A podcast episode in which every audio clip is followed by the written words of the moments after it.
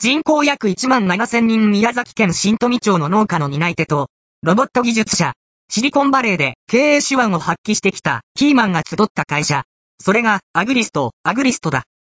農家の負担を減らすために自動収穫ロボットを開発している。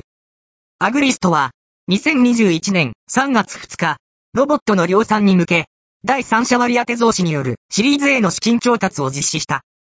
引き受け先は、ドーガン・ベータ社、宮崎太陽キャピタル、 ENEOS イノベーションパートナーズ、宮銀ベンチャーキャピタル、ジャフコ、グループ、インキュベイトファンドの計6社。